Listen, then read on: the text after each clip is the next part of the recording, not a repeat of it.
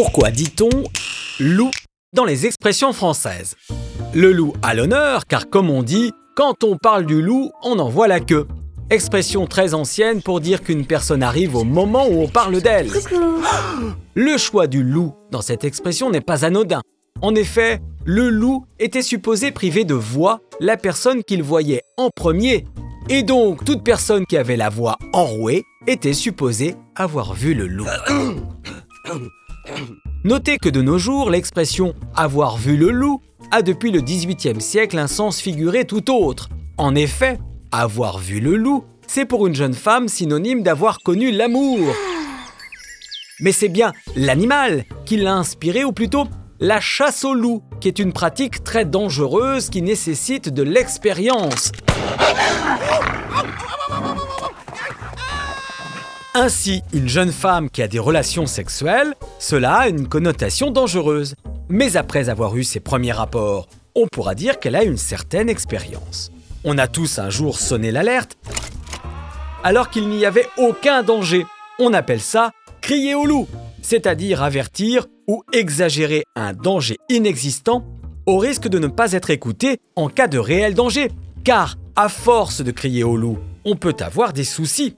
Ces expressions sont très anciennes, puisque leur origine se situe au VIe siècle avant Jésus-Christ, quand Ésope, l'écrivain grec, considéré comme le père de la fable, édita justement un récit intitulé Le garçon qui criait au loup.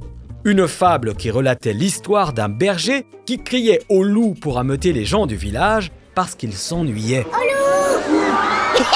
À force de recommencer à maintes reprises la même alerte, les gens finirent par ne plus y croire et ne bougèrent plus au moment où le loup, un vrai, attaqua son troupeau.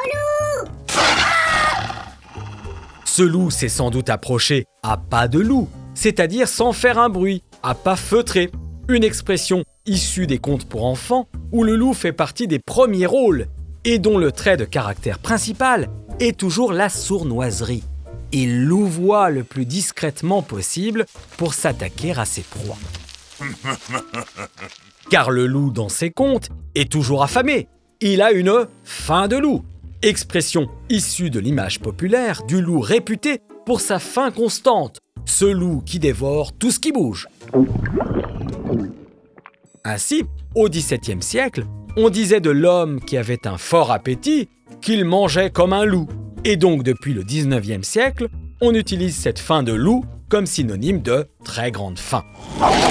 Le loup qui est aussi le symbole et le mythe de la méchanceté, de la sauvagerie, comme le prouvent d'autres expressions comme faire entrer le loup dans la bergerie, qui est une métaphore utilisée pour décrire un élément perturbateur ou dangereux qui entre dans notre vie ou dans un groupe.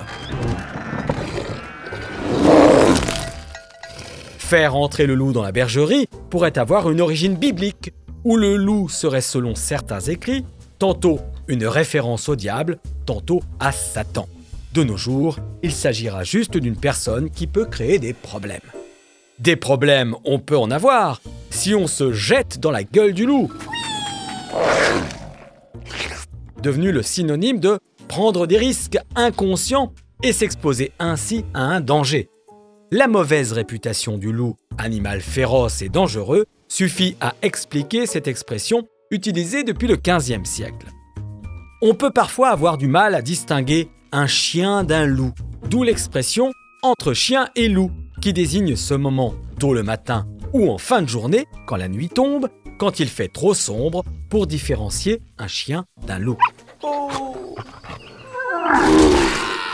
Dans cette expression, le chien est le symbole du jour, de la confiance, le chien nous guide, alors que le loup symbolise la nuit, donc le danger, voire les cauchemars. Quand on suit l'humeur générale, qu'on adopte les mêmes idées ou manières que ceux qui nous entourent, on dit qu'on hurle avec les loups, métaphore logique où le chef de meute impose les règles et l'humeur du groupe.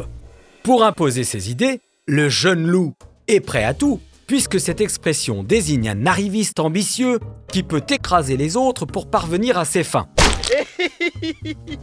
On parle d'ailleurs de jeune loup aux dents longues pour appuyer le côté malfaisant de cette personne. Mais terminons sur une note positive enfin, avec le vieux loup de mer, qui au départ désigne le marin expérimenté, car comme le loup, le marin est solitaire et il affronte toutes les hostilités. L'expression s'applique maintenant à tout homme solide, endurci par la vie, un vieil homme viril et courageux. Pour tout savoir de l'expression soleil des loups, je vous invite à écouter l'épisode sur le mot soleil. Et pour connu comme le loup blanc, l'épisode sur le mot blanc. À bientôt.